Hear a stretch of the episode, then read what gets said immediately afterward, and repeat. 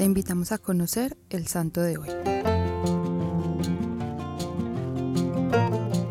San Wenceslao, hijo del rey de Bohemia, Ratislav, nació en el 907 cerca de Praga. Su abuela, Santa Ludimila, se encargó de la educación de su nieto, inculcándole siempre el amor y el servicio al Padre Celestial. Su padre murió en una de las batallas contra Magiares. Su madre asumió el poder y gobernó bajo la influencia de la nobleza pagana. Su segundo hijo, Boleslao, era su favorito, y fomentó entre los hermanos una rivalidad tal que llegó a Boleslao a cometer un grave crimen.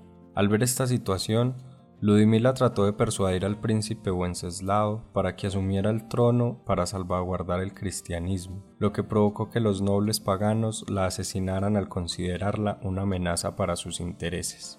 Por desconocidas circunstancias, la reina fue expulsada del trono y Wenceslao asumió el poder por la voluntad del pueblo. Como primera medida, anunció que apoyaría decididamente la ley de la Iglesia de Dios. Instauró el orden social, al imponer severos castigos a los culpables de asesinatos o de ejercer esclavitud, y además gobernó siempre con justicia y misericordia. Anteponía sus deberes religiosos a los de soberano, en ocasiones llegaba tarde a las asambleas por estar en misa. No era raro verlo mezclado con otros fieles, con los pies descalzos durante las procesiones penitenciales. El 28 de septiembre de 935, mientras Wenceslao salía de casa para ir a misa, Boleslao, que lo esperaba en un lugar solitario con un grupo de cómplices, intentó matarlo. El rey detuvo el golpe y sacó su espada, pero al darse cuenta que quien lo intentaba matar era su hermano, bajó el arma y dijo, podría matarte, pero la mano de un servo de Dios no debe mancharse con el fratricidio.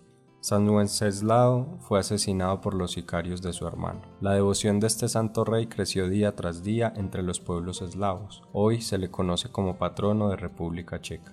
San Wenceslao nos muestra hoy que todo poder viene de Dios y que debe ponerse al servicio de los demás. La tarea de hoy es hacer una oración por todos los gobernantes del mundo, para que las decisiones que tomen sean las más convenientes para sus pueblos.